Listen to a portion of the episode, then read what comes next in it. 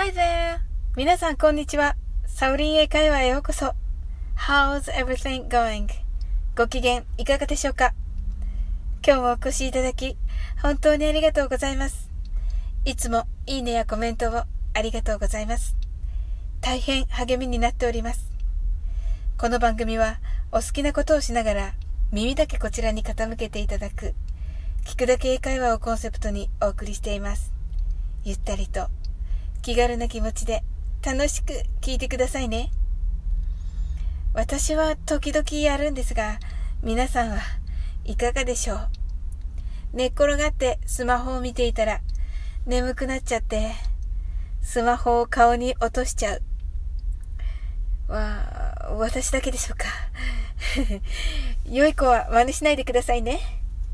皆さん、Thank you と言われたら何と返しますか ?You're welcome ですよね。または OK でもいいです。さて、こんな英語を配信するのは私だけかもしれませんが、今日は英語を全く話さずに言う、どういたしましてについてお伝えします。英語が堪能な方は、あれかとイメージできるかもしれません。そして私の勝手な思い込みですが、女性向けのような気がします。後で男性も使えるフレーズをしますが、どちらも超カジュアルな言い方です。Thank you と言われた時の返事。You're welcome や OK は実は発音が結構難しいのです。そして Thank you や You're welcome は連発しすぎるとかっこ悪い印象を与えます。ですので回数を抑えて言う必要があります。ではどうすればいいのでしょうか？実はハミングを2回します。このように。うんふんもしかしたら、海外ドラマで見たことがあるかもしれません。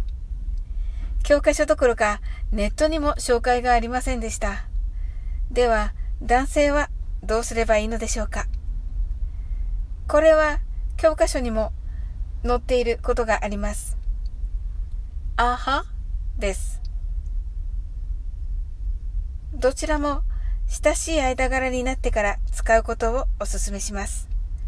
それでは私が Thank you と言いますので、女性はうんふん、男性はあはと言ってみてください。Thank you. How was it? I'm sure you did it. 海外に行くと、このどういたしまして、かなりよく聞きます。海外旅行の際に、へーと思うのもいいですが、言えるようになってから海外旅行の旅行先で使えるのもいいなと思ってお伝えしてみました。今日も楽しく配信させていただきました。最後までお付き合いいただきありがとうございます。コメントをフォローいただけると本当に嬉しいです。それでは次の放送でお会いできるのを楽しみにしております。That's all. Thank you for coming today. Life is perfect as I have a friend like you. See you!